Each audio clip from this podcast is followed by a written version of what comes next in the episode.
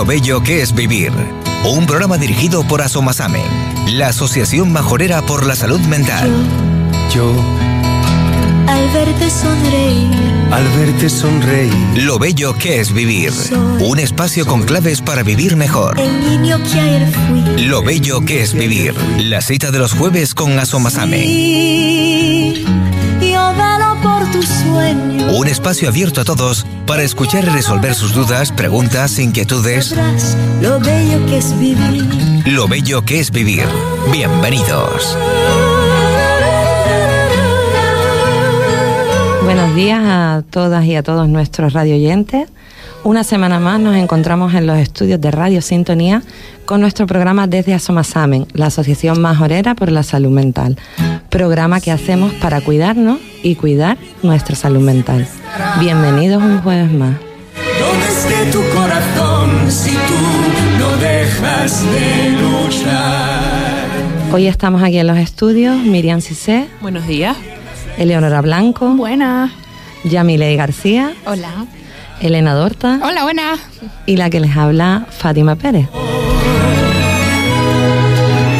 Y al mando de la nave, al control técnico, nuestro querido Ricardo Araujo. Dejes de jugar, No,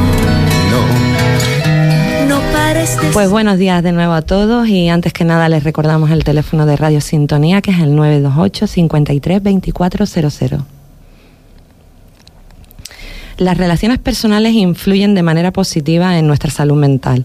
A lo largo de nuestra vida, tanto el número como la fuerza de nuestras relaciones influyen en nuestro bienestar mental. Las personas con unas buenas relaciones personales tienen menores tasas de ansiedad o de depresión. Además, presentan mayor autoestima, empatía y estas relaciones son más fiables y con mayor cooperación, ayudando además a fortalecer el sistema inmunológico, reduciendo el impacto de determinadas enfermedades y llegando a alargar la esperanza de vida. Hoy en Lo Bello que es Vivir hablamos de las relaciones personales y de su impacto en nuestra salud mental. Pero como cada jueves le ponemos música a la mañana y hoy lo vamos a hacer con una canción de Tu Otra Bonita que se llama Cien Mariposas y se la vamos a dedicar a nuestra compañera Ana Rodríguez, que ya son muchos programas que no viene y ya te echamos de menos. Vuelve pronto, te queremos mucho. Mariposas, una por si me quitan la ropa no eres tú. Como un pajarillo yo volaste a ti, has arrimado tanto que lleva mi olor, atrapado en un parque que ya floreció, como una raya en el mar, no, un yo te quiero más, como un mataría por ti, y me dijo que quería mi alegría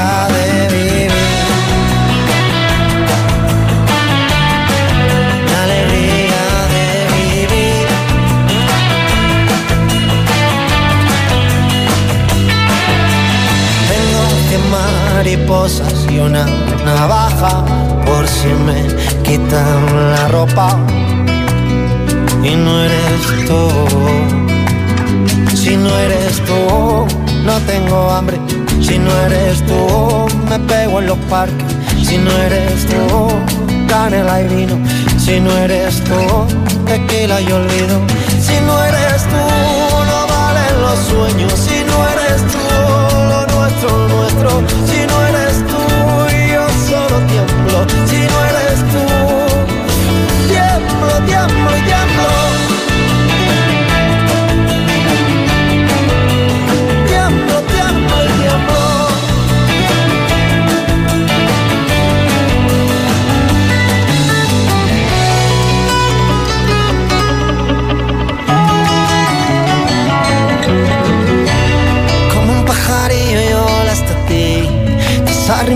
Arrimado tanto que lleva mi olor Atrapado en un parque que ya floreció. Como una raya en el mar. Como un yo te quiero más. Como un mataría por ti. Y me dijo que quería Mi alegría de vivir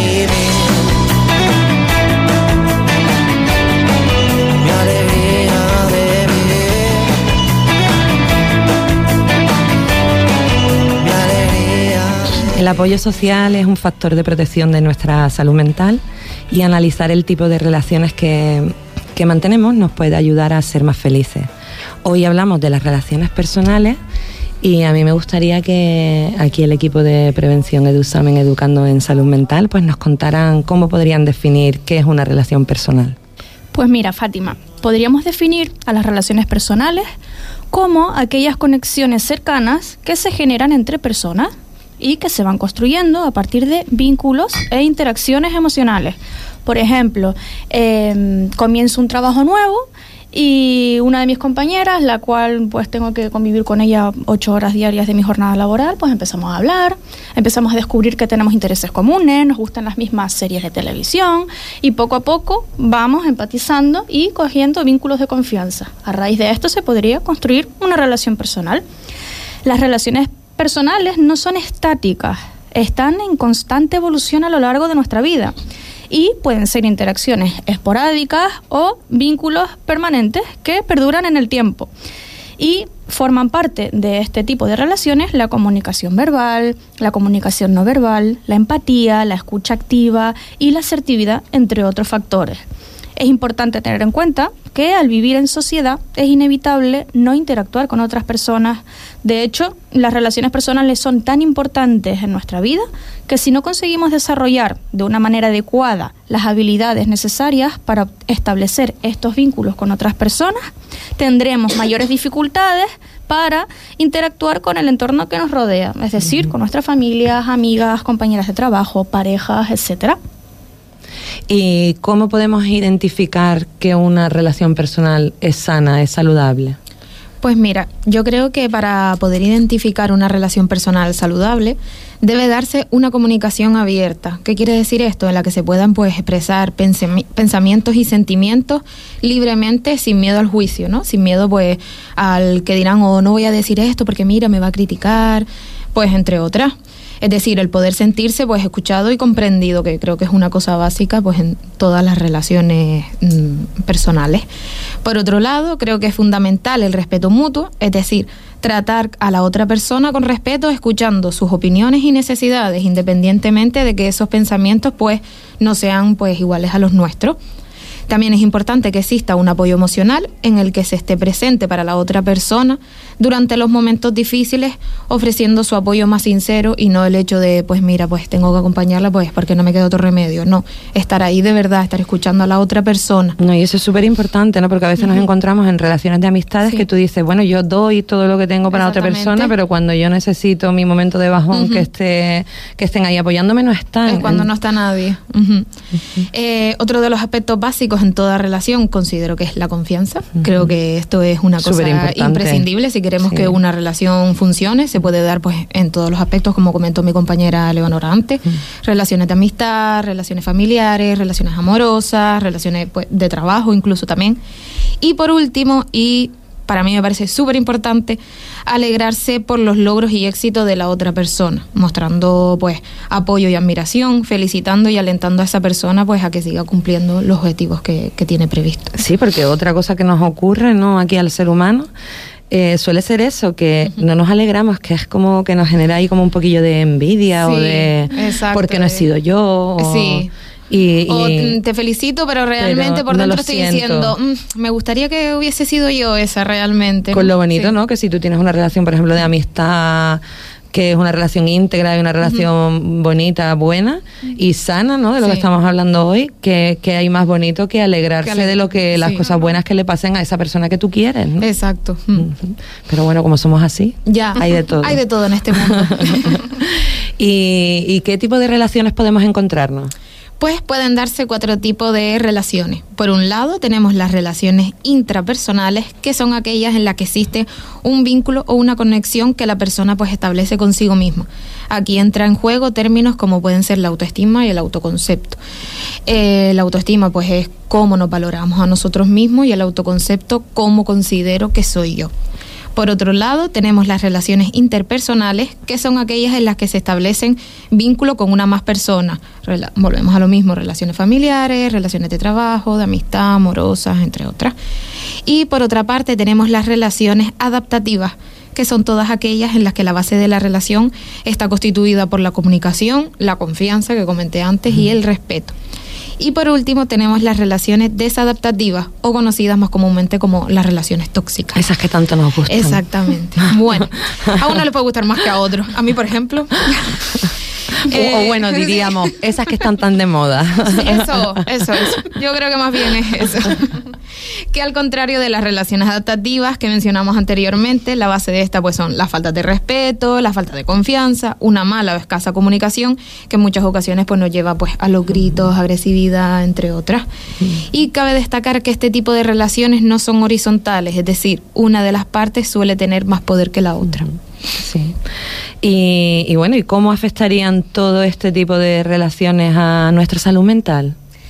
Las relaciones personales saludables son un factor clave para tener una buena salud mental. Y es que una relación que nos pueda resultar dificultosa en nuestro entorno familiar, en nuestro entorno social o laboral, puede propiciar, como decíamos con anterioridad, la aparición de estrés, ansiedad o depresión. Por otro lado, una relación sana nos dará seguridad, apoyo emocional, apoyo social, nos hará sentirnos queridas, disminuirá esa sensación de soledad, aumenta nuestra autoestima, pero si esa relación, como decía Yami, se torna tóxica o abusiva, tendremos mayor probabilidad, como dije, de sufrir este tipo de problemas de salud mental y que, que nuestra mente esté menos sana. No, y a, ve- a veces llegamos a unos extremos de no controlar esa, ese, esa diferencia de poder entre las relaciones que nos va mermando la salud mental, que no nos damos cuenta y cuando realmente somos conscientes estamos como abajo del todo y ahí nos cuesta un montón remontar y recuperar, y sobre todo ya que tu, tu autoestima cae y recuperar todo lo que es reconstruirte otra vez. y, y la pena es esa, que no nos damos cuenta en las primeras señales que no que siempre nos dicen todo el mundo, los psicólogos y demás. Identifica esas señales, cómo te estás sintiendo, qué es lo que ves, que te está quitando de tu persona. Eh, pero seguimos esperanzados o buscando el, bueno, cambiará, o bueno, esto no es así, o pasará, tendrá un mal día. O el típico yo lo puedo cambiar. Yo lo puedo cambiar. Es que somos salvadores. Sí, por- ¿sabes? tenemos ese complejo de salvador Sí. constantemente. Pero bueno, aquí estamos a ver si, si nos enteramos de en, en alguna ocasión. Pues, a ver, las relaciones, ya sean del tipo que sean, pueden volverse tóxicas, lo que hablamos antes, tantas estas relaciones que están tan de moda ahora, sobre todo entre jóvenes y adolescentes, aunque bueno, también nos encontramos personas adultas que están en, en años en estas relaciones tóxicas y están inmersos en ellas y no son capaces tampoco de, de salir. Todo esto está provocando un impacto negativo en nuestra salud mental y emocional. Y reconocer estos patrones tóxicos que se dan, pues sería el primer paso para poder abandonar este tipo de relaciones. ¿Cómo podemos identificar estos comportamientos tóxicos dentro de una relación? Como decías antes, hay numerosas alertas o red flags que nos hacen ver que estamos en una relación que no es nada sana o es desadaptativa. Miriam, perdona que te corte para, los para los oyentes, ¿no? Y toda esta terminología nueva que se incorpora, ¿no? Que a lo mejor se desconoce, que es un red flag. Una red flag es una señal, básicamente, una bandera roja Bandera de que roja. algo no va correctamente. De, tienes que salir de ahí corriendo. Exacto. Amiga, date Sí. cuenta. Huye, estás a tiempo. Mira, yo veía, justo ayer ve- veía un reel de esto y decía, universo, mándame una señal, dime que es el adecuado. Y veía ella una señal de stop. Y decía, ay, rojo es mi color favorito, tengo que seguir con él. Exacto. Es que muchas veces vemos señales y alertas y decimos, eso es una casualidad, no quiere decir nada negativo. Y no, todo lo contrario. Como les decía antes, hay numerosas alertas o red flags, banderas rojas, que nos hacen identificar que estamos dentro de una relación desadaptativa o tóxica. Ya no solamente de pareja, sino también de familia, de trabajo, de amistad, etcétera. Y algunas de ellas pueden ser pues que no respetan nuestra privacidad, lo típico, sobre todo, no solamente, bueno, no solamente en adolescentes, sino también en parejas más adultas. Me revisa el móvil, me revisa mis redes sociales, el correo electrónico, con quién hablas, con quién no hablas, etcétera. Te También- exige las contraseñas. Exacto. ¿Sabes? Como... Al final, aunque estemos en una pareja, siempre también tenemos nuestro, nuestra privacidad, tanto tú como la otra persona. Y eso es algo que debemos respetar siempre. Que como decía Yamilei, trabajando la confianza esa, si Exacto. existe esa confianza, esa base, no tiene que haber problemas de que tú puedas tener tu, tu privacidad. Exacto. Otra puede ser también el tener que cambiar nuestra opinión para no sentirnos culpables por pensar diferente a la otra persona, el sentirnos constantemente juzgados también, ya sea por cómo pensamos, cómo hablamos, cómo nos comportamos, cómo nos vestimos muchas veces, hacer bromas hirientes a nuestra costa o también el que no sea una relación recíproca, es decir, yo te doy pero tú no me das. Al final, en toda relación, la relación es un cómputo de un 100%. Si yo doy mi 50%, pero tú no das tu 50%, esto no funciona. Van a haber momentos en la vida en los que, pues bueno, a lo mejor voy a tener que dar un poco más porque la otra persona no está en un momento muy óptimo. No pasa nada. Pero en eso consiste, Pero si ¿no? es siempre que yo doy más que tú, no hay una, un- una balanza, un equilibrio, la relación no funciona. Y hablabas ahí también un poco antes de las relaciones fami- familiares, ¿no? En las relaciones tóxicas dentro del ámbito familiar. ¿Qué ocurre aquí? Porque aquí parece como que lo mm, lo normalizamos, ¿no? Porque como es tu familia, eh, Pensamos que tenemos que aguantar. claro. Sí. Y nada más lejos de la realidad, si no te está haciendo bien, si no te está aportando nada positivo, no tengo por qué tener esa relación. Al final estoy expuesta a un foco de negatividad y de malestar innecesariamente. Y muchas veces en malestar cuando realmente lo que queremos es estar bien. Mm, El caso, una comida navideña y está pues el típico tío de turno en el que pues no existe una relación sana. Se supone que es un momento de fiesta, un momento de compartir. Y ahí estás como un poco más como, estoy incómoda, me gustaría irme. Es complicado. Quizás sea a lo mejor lo más difícil de, de cortar, ¿no? Por esos vínculos familiares que hay, ¿no? Porque, bueno, una amistad, las amistades van y vienen, una relación termina con una ruptura y, bueno, se, se, con- se continúa superándola, pero quizás esa sea Sí. el tipo de relaciones que cuesta, que Al se final más es un- dificultad, ¿no? Es un poco complicado porque ¿qué haces? ¿No voy a la cena navideña Mm. porque está esta persona y dejo de tener contacto con mi familia o voy y estoy incómoda? Eh, Pero bueno, hay, que cortar porque hay que verlo de la forma de que te está haciendo daño, ¿no? En cierto modo te está generando a ti un malestar, ya sea tu padre, tu madre, tu hermano, tu primo, quien sea, ¿no? Mm, que ese vínculo familiar no impida tampoco el que tú estés bien, que no te genere ese malestar, Al aunque sea más difícil. Influye muchísimo el cómo nos hemos criado de es familia y familia es la que te toca. Bueno, sí, me tocó, pero no tengo por qué aguantar. El típico comentario, como decía Yamilei, del, del típico tío o tía de el novio para cuándo, cuando los niños, cuando te casas, hay que ver cómo te has puesto, has subido bastante de peso. No, o sea, yo no estoy opinando de tu cuerpo, no estoy opinando de tu vida. ¿Por qué ese ataque? Porque al final, aunque lo normalicemos, no deja de ser un, Un ataque. ataque. Y, Y al final- creando una situación incómoda. Y también con esos comentarios como que no estamos teniendo en cuenta la mochila que esa persona está cargando detrás, como eh, ¿para cuándo el niño? Pues mira, es que a lo mejor es que no puedo tener niños. Sí, ¿sabes? y estás no me dando ahí tampoco, donde más me duele a mí y tú no sabes. y tampoco me apetece estar dándote explicaciones de por qué, ¿Por qué? no tengo yo un niño. A lo mejor es porque no me da la gana o a lo mejor es porque mira, es que no puedo. Pero parece todavía también que en el ámbito familiar se pierden esos filtros, ¿no? Sí, Como que se, sí. bueno, no pasa nada, no hay filtros, todo vale, todo cabe. Y Incluso te hacen realmente- ¿qué pasa? Que no soy lo suficientemente válida para ti si no tengo los chiquillos que tú quieres y Sí. tú eh, aspiras. Pues no, oye, soy igual de válida. ¿Los tengo ahora después o no los tengo? O no los tengo, O no los puedo tengo, decir, claro, tenerlos, obviamente. Pues salir de. Nos vamos a las relaciones tóxicas estas un poco otra vez. y, y salir de todas estas relaciones, pues puede ser un proceso desafiante y nada fácil. Pero sí es esencial que para recuperar nuestro bienestar emocional y construir una vida saludable podamos contar con, con algún tipo de, de herramientas. ¿Cuáles serían estas herramientas que pueden ayudarnos a superar estos procesos? Más que herramientas en sí se trata de trabajar nuestro autocuidado y el conocimiento propio, saber poner límites es necesario para saber en una relación hasta dónde soy capaz de llegar o permitir y por dónde no estoy dispuesto o dispuesta a pasar. Esto va a repercutir positivamente en nuestra autoestima. Yo me voy a sentir más valorado, no solamente por la otra persona, sino también por mí misma o por mí mismo, de cuánto valgo, de cómo me quiero y que no estoy dispuesto o dispuesta a permitir. Y también esto va a favorecer el que trabajemos nuestra mm, dependencia emocional, el no ser dependientes de otra persona y de que mi felicidad y mi bienestar dependa de que la otra persona esté bien y se sienta bien. Al final ahí no me estoy cuidando a mí.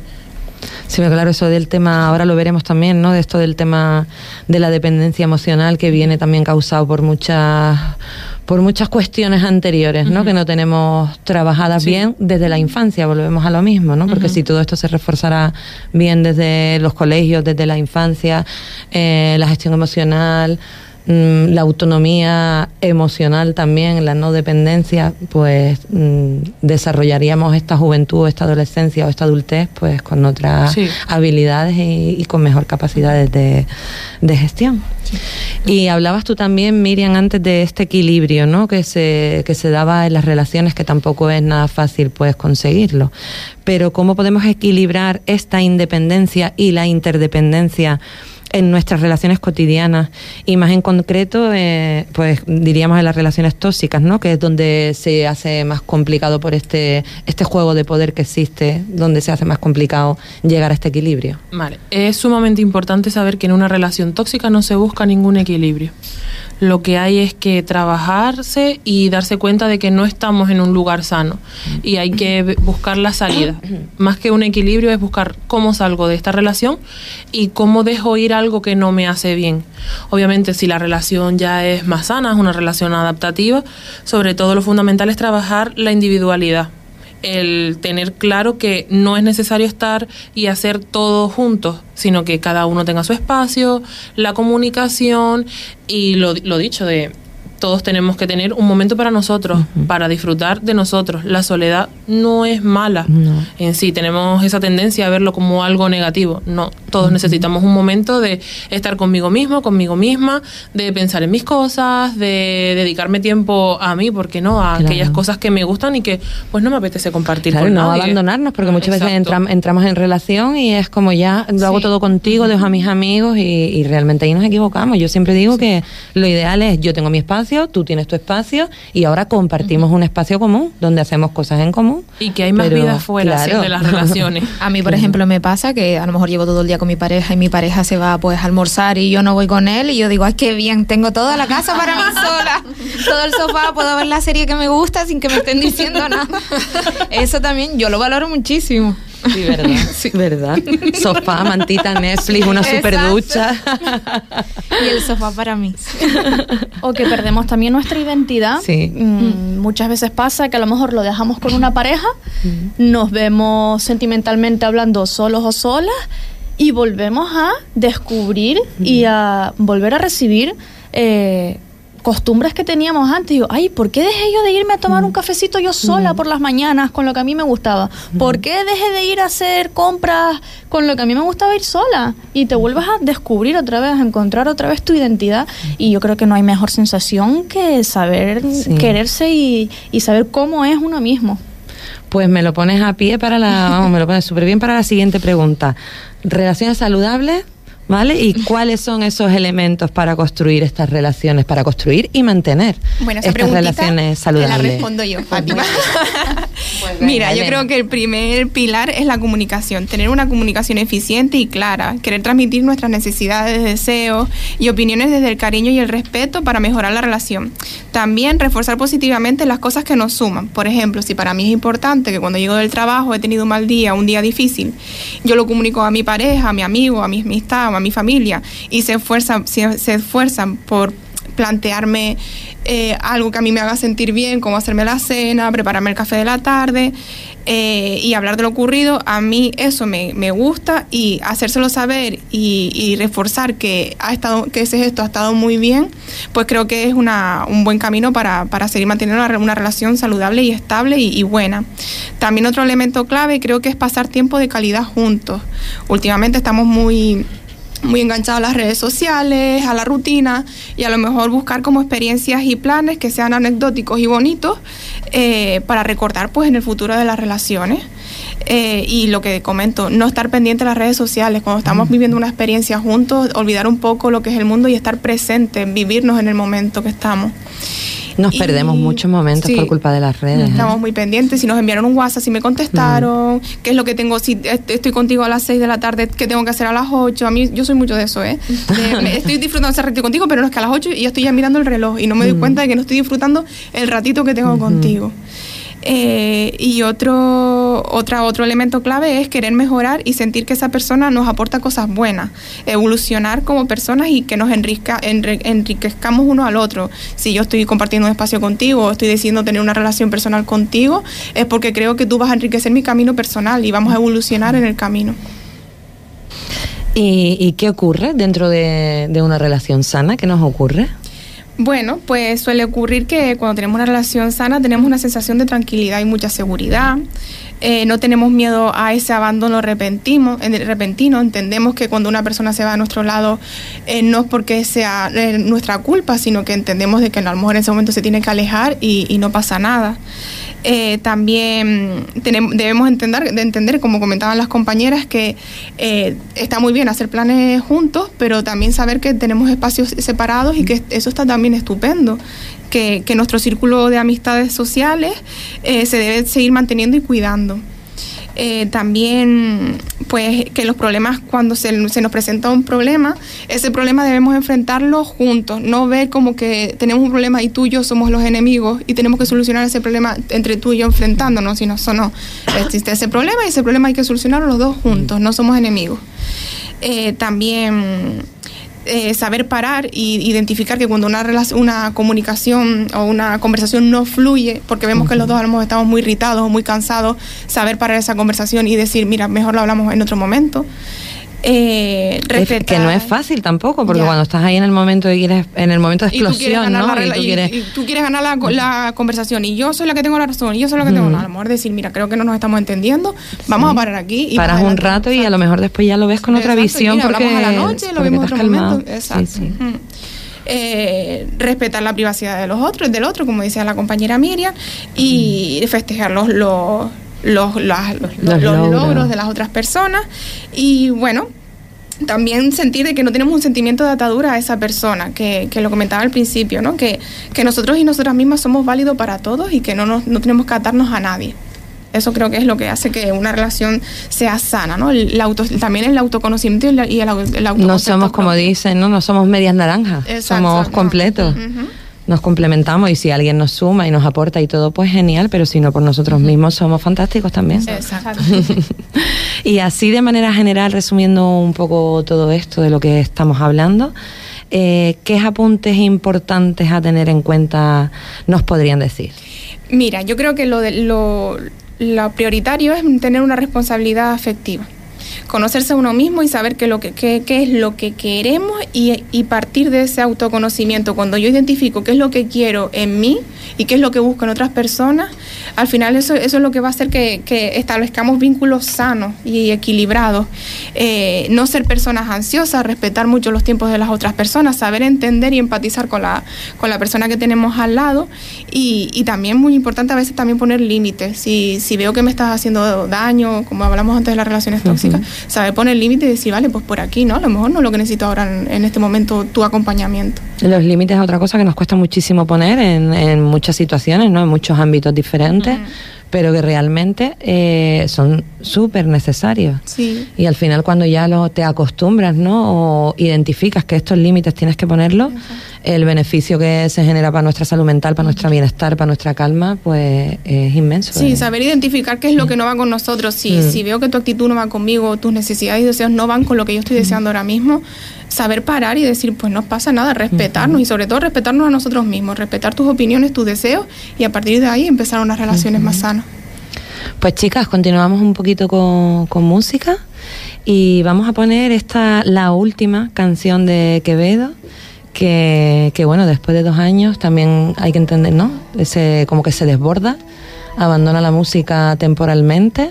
Él tiene 22 años, también yo creo que esto, Jovencito. sí, que esto de, de no ser conocido a- hasta el punto de éxito que ha llegado, pues también le ha desbordado, le habrá desbordado en Mm. muchos sentidos. Y mira, ha sabido poner ese límite del que tú hablabas, Elena, parar y, y recomponerse y continuar, porque no es un parón, pero bueno Y mostrarse humano. y mostrarse también. humano y vulnerable Exactamente, que vulnerable. vulnerable que no pasa absolutamente nada que es bonito mostrarse Exactamente. que muchas veces nos encerramos en, en no mostrar las emociones y los sentimientos y es muy bonito mostrar cómo nos sentimos y sobre todo a personas que nos quieren ¿no? o que Sí. o que le, o que somos importantes para ellas y Como bueno, le decimos a los niños y niñas en los coles, es de valientes. Es de valientes. Es de valientes también. pues nada eh, Quevedo ha sido valiente ha sabido parar y aquí les dejamos con la última Una pintadera me protege de todos los males. A los 18 me la puse y más nunca me la quité. Dios tenía planes para mí, sabía que sería grande. Y siempre lo siento cerca, aunque nunca hablé con él. Cuando empecé en el EPS, era imposible que la música te diera de comer, pienso. Mientras entró una estrella Michelin, el dinero me cambió, pero a veces no paré de llorar al recordar todas las noches que lloraba. El recordar por qué lloraba y escribía y grababa. Noches trasnochaba, todo era tan puro que donde quería estar era donde estaba cuando no tenía nada. Cuando sin negocio eran dos palabras separadas, ya no soy capaz de volver para atrás. Y tengo tanto dinero, no sé ni para qué lo quiero. Gastarlo todo que quiero volver a verme en cero. Los primeros cheques, los primeros ceros, la primera cuero. De mi generación yo fui el primero, ya ni duermo si me estoy en la isla, estoy en Miami haciendo cero. Y cuando no haciendo un disco de crucero. Necesito perder esto para volver al punto cero y recordar lo que costó poder salir del agujero. La piel de gallina mientras grababa piel de cordero. Necesito enamorarme de toda esta mierda de nuevo y sin necesidad no puedo. Si no es por necesidad yo no me muevo. Necesito ir a los precios y ver mi ropa por el suelo, verme a mí. Jugando a ser rapero y reggaetonero. Litronas de cenicero. La luz cortada y el casco de obrero. Ahora todo lo que pasa me lo esperen, soy el mismo. Los 30 millones que con Serena me sorprende, por eso me chapean. Porque no me importa que me vean vulnerable. No me importa nada de lo que el resto hable. Mientras más ruina tenga y me sienta más inestable, más me siento intocable. Yo nací bendecido, quiero quedarme en cero, que con cero sigo siendo el elegido. Me siento fletín en la isla, soy el protegido. Dios me guía cada vez que yo estoy perdido. Y Gonza te quiero, pero el Grammy ni lo quiero. Yo canto porque me duele, no pa' que me den un premio, la fama y toda esa mierda. Eso es algo pasajero, esto es el EPS, el Talcalero. Vuelta en el dos puertas, el alma hueca con la Elvis que no han salido, parecen fecas. Recién llego de Mex, compa la neta, que ya no tengo meta, voy a vender mi letra. Tienes toda la arena, me compré 10 cadenas, pero ni los ni el BS. Continuamos en Lo Bello que es Vivir, hablando de las relaciones personales. En esta ocasión de- del apego, que es la forma que tiene cada persona de relacionarse con los demás y está determinada en gran medida por los vínculos entre padres e hijos durante la infancia. Una crianza basada en el apoyo incondicional y la validación de las emociones por parte de los cuidadores proporciona a los niños y a las niñas la seguridad para entablar relaciones sanas en el futuro. Según esta teoría del apego, ¿qué tipos de apego existen? Pues existen distintos tipos de apegos, ¿vale? Y diferentes. Nosotras cuando vamos a los centros educativos solemos sobre todo trabajar cuatro tipos de apego, que serían el apego seguro, es el más adaptativo, es el que se disfruta las relaciones, no existe una preocupación constante por que nos dejen, ya que nos sentimos correspondidos por las otras personas. Además se sabe respetar los espacios y aceptar las rupturas que van surgiendo en nuestro, eh, a lo largo de nuestra vida, aunque duelan. Después tenemos el apego ansioso. Aquí la felicidad se basa, como decíamos antes, en las relaciones y se siente miedo a quedarse solo o sola, necesitándose estar constantemente con la otra persona, gastando también energía en estar pensando continuamente en esas relaciones, me querrá, no me querrá, estará conmigo, no estará conmigo y sufriendo muchísimo cuando esas relaciones terminan, sobre todo eh, no llegando a aceptarlas, no aceptan que la relación se acabó, que ya no va a volver y que bueno, pues que cada uno tiene que seguir por su lado. Después tenemos el apego evasivo. Suelen ser personas más frías y distantes que si bien no tienen miedo al compromiso, sí que sienten una sensación de agobio cuando se comienza a intimar en exceso. las parejas o amigos no son su prioridad y se suele desarrollar relaciones más, superfici- más superficiales, perdón, no se suele ahondar en ella. Y por último tenemos el apego desorganizado. Suelen ser relaciones muy de extremas. Ahora te quiero, ahora te odio, quiero estar contigo, pero ahora quiero estar solo, pero no me dejes, etcétera. Y hay muchos altibajos emocionales e incongruencias entre lo que yo digo y lo que hago. Es decir, digo que te quiero muchísimo, pero no te trato bien. Esa no otra red flag, Exacto, total. totalmente. Como dice el dicho, eh, quiéreme menos, pero quiéreme mejor. Mejor. Exacto. Y eh, se siente miedo a ser abandonado, pero a la vez se eh, cuesta mm, desarrollar esos lazos de intimidad con las otras personas. Pues vamos a hablar ahora de los conflictos, ¿no? Los temidos conflictos. Esos conflictos que surgen en todos los tipos de relaciones, sea de- del tipo que sea. ¿Cómo podemos manejar todos estos conflictos dentro de las relaciones personales de una manera positiva? Yo antes de que sigan un- mis compañeras, eh, yo lo que diría es que no le tengan miedo a los conflictos. No. Los conflictos son necesarios. O sea, la vida tiene conflictos. No podemos estar siempre eh, de paz y amor con todo el mundo. Eso en un mundo utópico funciona, pero en la vida real no, No es así. funciona, no es así. La cuestión es saber mm, desarrollar bien una solución a esos conflictos. O dejar atrás tus deseos y tus sentimientos por exacto. es que no quiero que haya conflictos. Oye, no, a lo mejor tu opinión importa. Y además muchas veces el conflicto genera cosas buenas después. Exacto. Son necesarios. Sí, sí. Red flag. Las personas que eviten los conflictos huyan. hay que discutir sanamente desde el Sanamente. respeto, pero hay, hay que discutir. Yo creo que todos los conflictos se tienen que trabajar desde la asertividad y la empatía, ¿no? Intentar también ponerte siempre en el lugar del otro, entenderlo, intentar entenderlo.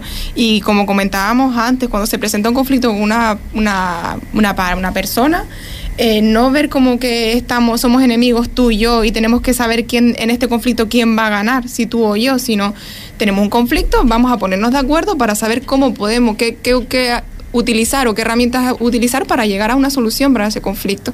No, eh, siempre como que tendemos a eso, en plan, en esta discusión gané yo y se lo dije así y conseguí convencerla de esta manera. No, no hay que convencer, hay que mm, ponernos de acuerdo y saber cómo solucionar el conflicto para llegar pues a buen puerto. Pero verdad, eso parece que nos gusta mucho llevarnos la razón, ¿eh? Sí, De- la razón. de- Y no, "Ves, eh, caballo, eso tenía mucho, razón". hablamos mucho desde el ego y no hay que hablar del ego, es de saber identificarte que el conflicto no, no es que el que tengo delante es mi contrincante, sino que el, el problema existe y tenemos que solucionarlo entre los dos. Y que podemos llegar, aunque no estemos de acuerdo, podemos llegar a un entendimiento, a un Exacto. punto común, a un término medio. Y a partir de ahí construir, que seguro que aparecen cosas buenas. Sí, y trabajar mucho la comunicación. Yo creo que también como nos decimos las cosas es Sí. muy importante. Asertividad. porque, Sí. sí, trabajamos mucho también desde el enfado, desde el ego, desde el ego de Y soltamos las cosas desde así. la culpa, sí, exacto, de echar la culpa al otro de repente y no nos damos cuenta cómo estamos comunicando las cosas. Sí. Siempre hablas de cómo nos sentimos nosotros. Yo me estoy sintiendo así que de este, con, con este conflicto. ¿Cómo te sientes tú? ¿Cómo podemos solucionarlo, no?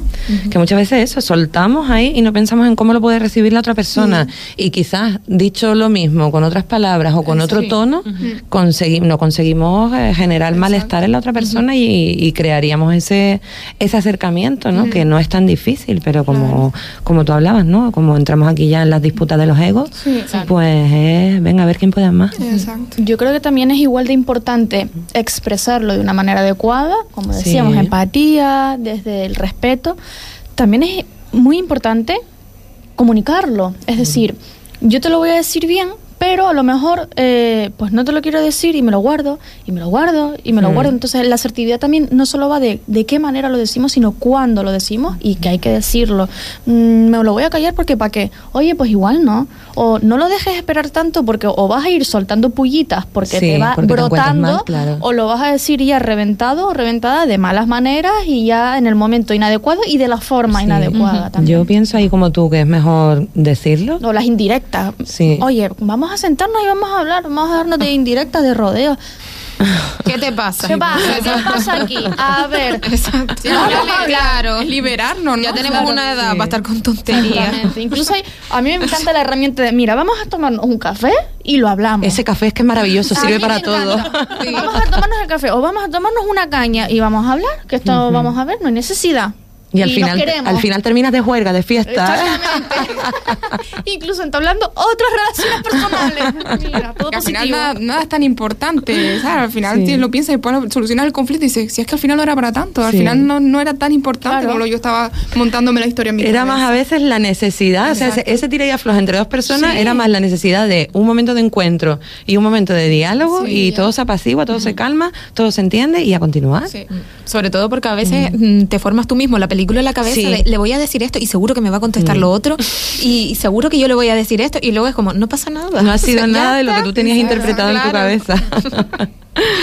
bueno, y la- las relaciones que creo que Miriam lo nombraste antes también, lo de los duelos. Sí. Pues también todo el tipo de, de relaciones pues atraviesan duelos, ¿no? Recordamos que el programa que pasado, el mes pasado que estuvieron ustedes era de, de eso, de lo- los tipos de duelos diferentes. Eh, hablábamos, ¿no? De que el duelo más difícil de superar es de una ruptura por, por esas expectativas que nos creamos, ¿no? De poder volver a estar con la persona, poder volver a verle. Pero, pero sí es verdad que cuando, cuando cortamos los lazos con un amigo, con una amiga, o rompemos esos vínculos afectivos también con un familiar que no nos hace bien, y aunque cada persona pues vive los procesos del duelo de, de una manera diferente y no pueden extrapolarse pues conclusiones más allá de cada, de cada uno de manera particular, pues todos estos procesos suelen ser inherentes a, a una fase de desasosiego, de tristeza, de complicaciones emocionales. ¿Cómo se gestiona el duelo en las relaciones personales? Pues como bien decías, al igual que estuvimos comentando y hablando en el último programa de duelo, eh, hay que darle la misma validez a la, a la pérdida de, por ejemplo, un familiar que a la pérdida de un amigo. Hablábamos que son también nuestros pilares. Las- son muy dolorosas las Claro. pérdidas de un amigo que es importante para ti. ¿eh? Y creo que no a nivel social no estamos del todo trabajadas para aceptar que también tenemos que pasar un duelo con la pérdida de, Mm. de una amiga o de un amigo. Entonces, mejor manera de gestionarlo, pues lo que decíamos en el anterior programa se puede extrapolar a la pérdida de, de un- de una relación personal. Primero y prioritario debemos darnos nuestro tiempo, pasar por la fase del duelo, cu- sea cual sea, aceptación, negación, ira, negociación, como hablábamos en el último programa, y tener claro que es un proceso, no va a ser de la noche a la mañana, mm, va a ser un caminito, poquito a poco. También es importante permitirnos sentir cualquier emoción que nos aborde, como la tristeza, la frustración, incluso, te diré, la alegría. Si nos vamos a sentir contentos de haber terminado una relación personal con una persona que nos estaba haciendo chiquititas, nos podemos alegrar de habernos dado cuenta mm, en- a tiempo o no a tiempo de, oye, menos mal, salí de aquí, me voy a sentir alegre, me voy a sentir empoderada. Por otro lado, eh, como decía, no hay un tiempo determinado para pasar un duelo, la duración de un duelo. Eh, esto no es algo matemático. O sea, lo más sano es dejarnos el tiempo y el espacio que nos pida nuestro cuerpo, que nos pida nuestra mente. Y por último, tener en cuenta, también no perder de vista, que cuando sentimos que ese duelo se está arrastrando demasiado, se está extendiendo demasiado en el tiempo, puede ser indicativo de patología.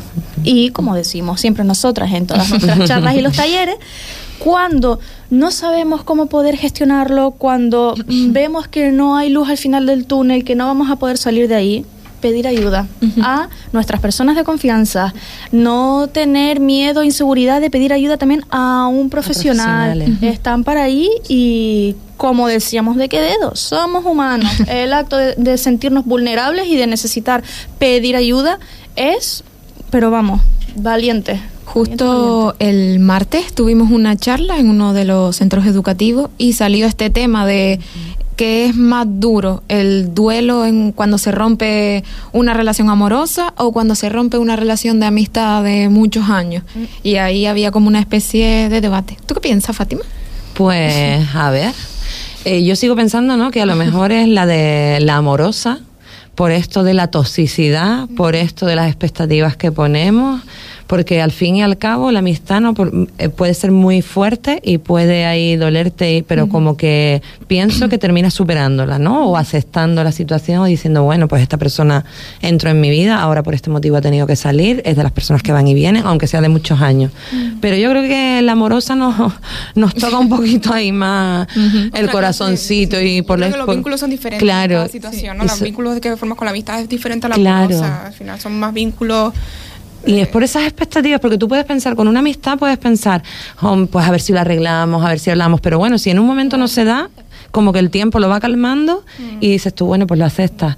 Pero en el amor es como estamos ahí más obcecados de quiero volver, quiero verlo, voy a luchando. mirar los stories, voy a ver dónde está, con quién está, ¿no? Es como nos tiene ahí un poco más enganchados. Sí, a lo mejor también por el sentimiento de posesión. Yo creo que cuando esta- establecemos vínculos amorosos, amorosos tenemos el sentimiento ese de desarrollar el sentimiento de posesión. Es mi pareja, es mi tal. Bueno, a veces Porque- eso también te pasa en relaciones de amistad. que es como, eres a mi decir. amiga y tú no puedes No, no hablar es con otra persona. Con esa y no me avisaste. Exacto, ah, vale. exacto. Es que también. Esos celos de amistad, qué doloroso, por favor. Tú ves una historia, ah, ¿y con quién quedaste? Ah, claro, como ya tienes otras amigas y conmigo no quedas, tú que estás ahí y me estás escuchando, sabes que eres así. Ya, también. Cuánta maldad. Red flag. Date cuenta. En las amigas también. Sí, sí. Bueno, pues eh, en la soledad, tú también hablabas antes, Miriam, comentabas de la soledad, ¿no? Que, que esa soledad no es mala, ¿no? Para nada. No. Pero también es un factor de riesgo en el, para el comportamiento antisocial y la depresión, incluso en el suicidio, pues también puede afectar negativamente a la salud, ¿no? Porque todo, toda esta soledad nos puede llevar a estos comportamientos. En este sentido, las personas mayores son particular, particularmente vulnerables, porque claro, al finalizar su vida se quedan ahí como solas, los hijos no la visitan y es como, ¿cuál es el sentido de mi vida? ¿Qué hago yo aquí? Yo me quiero morir ya, yo me quiero ir. Eh, ¿Cómo nos afecta en general mm, la soledad? Pues como bien acabas de decir, Fátima, la soledad pues, puede contribuir a problemas de, salud mental, como puede ser la depresión, la ansiedad e incluso en ocasiones pues, puede llevar a conductas suicidas. A menudo esa falta de interacción social pues, puede afectar a la calidad de vida de las personas pues, que lo están padeciendo y a la motivación para participar en actividades que promuevan pues, la salud y el bienestar. Yo creo que es pues crucial abordar la soledad en las personas mayores, pues bien mediante iniciativas que fomenten esa inclusión social, bien sea con programas comunitarios en las que se trabajen diferentes actividades o creando redes de apoyo que vayan pues disminuyendo esa sensación tan dura como es en ocasiones, sobre todo para las personas mayores, que es la soledad. Ujú. Pero vamos que tenemos que dejar claro que la soledad no es mala. Exactamente. Disfrutar de momentos de soledad con uno mismo mm, también nos aporta. Eh, otro colectivo también que, que es bastante vulnerable a- al tema de la, de la soledad y, y si se genera este aislamiento, ¿no? son los jóvenes, ¿no? que últimamente están todos aislados con esto de las redes, tecnologías, juegos. Y, y esa falta de relaciones, pues puede tener un impacto directo en el bienestar físico, aumentando el riesgo de obesidad, de tener presión arterial alta. Eh, los problemas pueden derivarse en problemas de salud a largo plazo, como enfermedades cardíacas, accidentes cerebrovasculares e incluso cáncer. O sea que esto me parece súper súper heavy que la soledad derive, ¿no? Cómo la cabeza nos piensa, nos influye y nos afecta en el organismo hasta derivar en un cáncer. Por eso es súper importante mantener esta red social eh, variada que, que ayuda a protegerles, ya que necesitamos ser socialmente activos, como tú decías, Yamilei, para estar bien, para estar felices. Y en este caso, ¿qué podrían hacer los jóvenes para, para fomentar ese contacto social de una manera sana? Pues una buena forma es el realizar actividades que mm, quizás no son las que suelo hacer con normalidad, como pueden ser ir a clases de baile, cerámica, cocina, mm, costura, cualquier tipo de actividad que esté fuera de mi registro, por así decirlo, ya que esto me va a permitir el conocer gente nueva, eh, adquirir nuevos conocimientos, aprendizajes y, como no, conocer gente distinta a la que estoy acostumbrado o acostumbrada a relacionarme. Al final, como decía Yamilei y decías tú ahora, Fátima, somos seres sociales por naturaleza. Siempre vamos a estar en contacto con los demás y ya a la larga, pues los lazos se van forjando y se van haciendo más fuertes con el tiempo, a medida que ese contacto pues se mantiene en el tiempo, como decía ahora.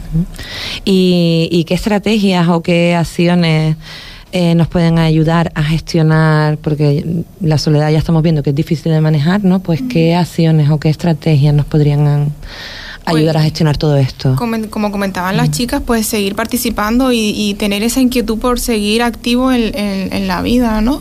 Eh, hace el año pasado fuimos al municipio de Betancur y dimos un taller con personas mayores y una de las cosas que más nos comentaba era que, se- que ese taller les ayudaba a ellos a no sentirse tan solos, a, a salir un poco de casa y disfrutarlo. Entonces también eh, animarlos y felicitarles porque han dado ese paso a salir de casa, a disfrutar de ese momento con otras personas y, y sobre todo también va uno mucho en la persona, que, que se sientan con una actitud proactiva de querer hacer cosas, de tener inquietud por seguir disfrutando de momentos, de seguir aprendiendo. Eh, y de vivir experiencias que cuando eh, son más jóvenes o más adultos no han tenido tiempo porque están trabajando, siguen con una, en la rueda de la vida y cuando dan el parón y se dan cuenta de que están solos y, y que no tienen, que ya tienen más tiempo, pues pues aprovechar eso y decir, oye, pues ahora que tengo tiempo, voy a hacer cosas por mí, ¿no? Y, y sobre todo trabajarse la autoestima y sentirnos capaces de que podemos hacer cosas, de que, de que, vale, a lo mejor tengo 80 años, pero y no puedo, y no si- siento que no puedo manejar el WhatsApp, pero me puedo apuntar a un curso para aprender a usar el WhatsApp y seguir evolucionando. Que la edad es un número simplemente, al final es se- te- tener esa inquietud de seguir buscando actividades y rodearme de personas que, que, que comparten esa misma inquietud y seguir conociendo gente, es que al final la vida. Sí. Mira, ayer mismo compartía yo un ratito con Matías López, que Matías eh, fue presidente de Asomasamen hace muchísimos años, que nos está escuchando, que nos escucha siempre todos los jueves y le mandamos un saludito también.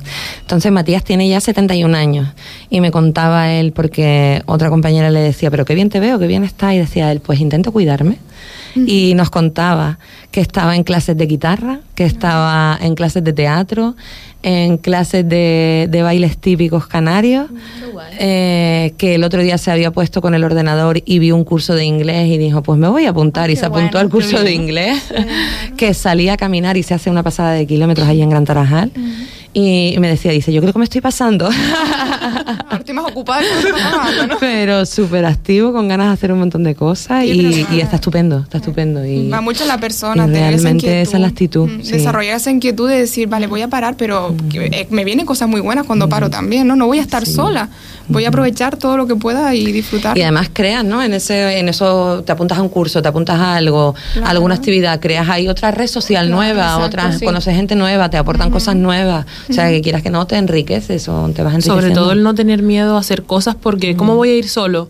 ¿Cómo voy a ir? Es que voy a ir solo, no conozco a nadie. No, es que eso es una apertura a conocer gente, que a entrar en mucho de contacto. joven, ¿no? Sí. Decir, yo de joven decía, yo al cine sola no voy, qué vergüenza. O a comer sola O a comer también. sola, y ahora es como, no, Sí. Y ahora es como maravilloso, es como, Claro. me voy a tomar mi café Pero sola. o sea, no quiero escuchar a nadie, por favor. me voy de compras sola, no pasa nada. Pues podríamos decir que hay que disfrutar de la soledad Sí. y hay que saber identificar la soledad que te está Exacto, haciendo daño exacto. y, Ujú. y co- coger una actitud activa ante esa soledad. Pues chicas, así para ir finalizando un poquito, eh, podríamos decir que Edusamen, vamos a recordar un poco, ¿no? Que, que estáis en marcha otra vez. Edusamen, Educando en Salud Mental, este proyecto de prevención que se está llevando a las aulas de los centros educativos. Eh, tenemos 53 centros, si no me corrigen ustedes, 53 centros educati- educativos en la isla. Eh, ustedes han llegado a 26 de momento, ¿no? Estamos a ver si se ponen las pilas los centros educativos, nos reclaman y nos siguen llamando y siguen interesándose por, por este proyectito que tan necesario es, que debería estar instaurado en lo que es educación, que no tendríamos nosotros que hacer aquí nada, que se debería ya de, de base, ¿no? Eh, pero bueno, este proyecto está planificado, vamos a decir, ¿no? para que todos los niños, todas las niñas y adolescentes, principalmente, incluso adultos, porque también han asistido a sí. PFAES, ¿no? Pues conozcan cómo, cómo ir cuidándose eh, en este bienestar emocional tan necesario hoy en día, ¿no? Y este bienestar mental para que, que la vida que ya tantas dificultades tiene pues sea pues más llevadera y, y, podamos hacerla más resolutiva. Eh, ¿Por qué consideraron importante incluir este tema de las relaciones personales que estamos hablando hoy? Pues mira, Fátima, nosotras desde el minuto cero que empezamos a diseñar este proyecto, una de las principales premisas era ver, oír, escuchar y ser conscientes de lo que, en este caso, la población inf- infanto-juvenil y poquito a poco también la población adulta nos va demandando.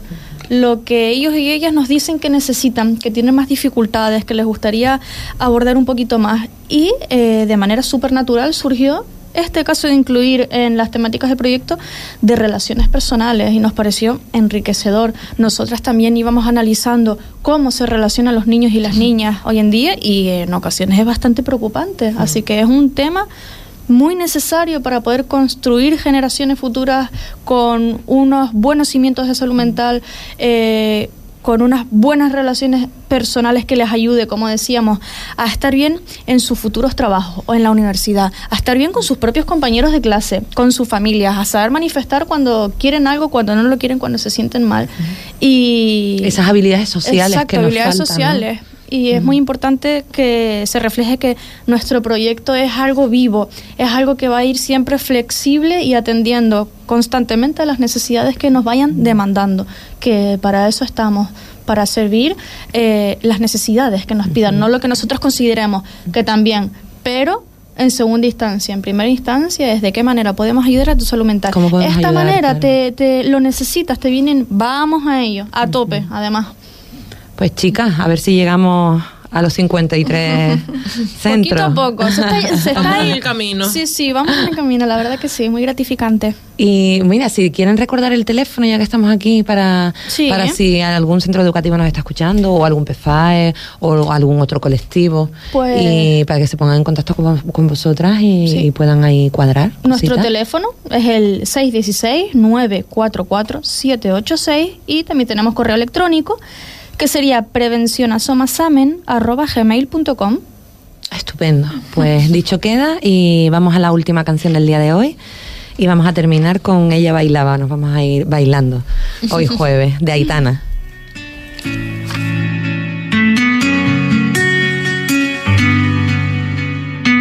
En Instagram no la ves, pero llora hasta las 3 y eso pasa de hace rato. Y ya no, ya no quiere ser actriz, con él ella no es feliz, ella merece otro gato. Ella bailaba ah, ah, ah, ah, ah, mientras lloraba. ah, ah, ah, ah, ah. Si la ves, no le preguntes por él, por favor, que ella lo amaba.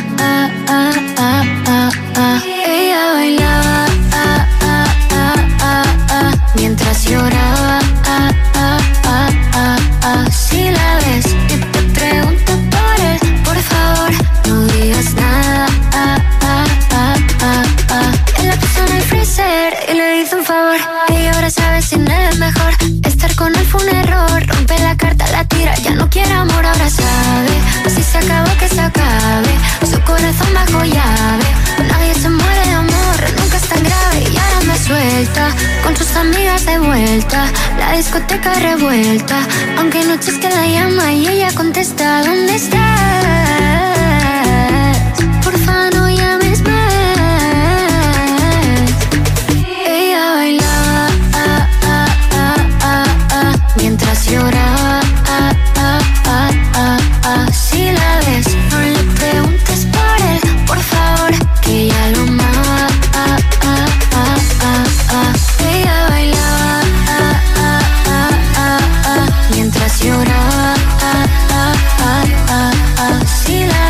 Pues chicas, un placer tenerlas aquí un, un mes más en lo Muchas bello que es gracias. vivir. Muchas gracias, un placer.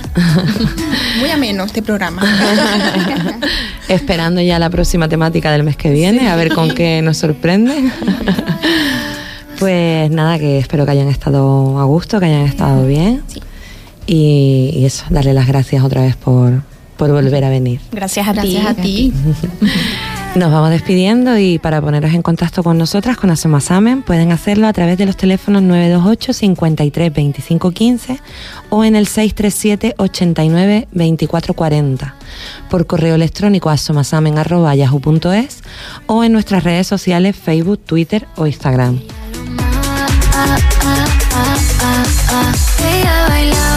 Ricardo, darte las gracias a ti también por llevar este magnífico control de todo, tu corazoncito de hoy. y acabamos nuestro programa ya por hoy jueves. Muchas gracias por acompañarnos una vez más. Les esperamos la semana que viene de 12 a 1 aquí en los estudios de Radio Sintonía en nuestra casa con nuestro programa Lo Bello que es Vivir. Fue otro adiós, otra piel. Y sean felices, que es gratis. mates por él. Ella bailaba ah, ah, ah, ah, ah, mientras lloraba.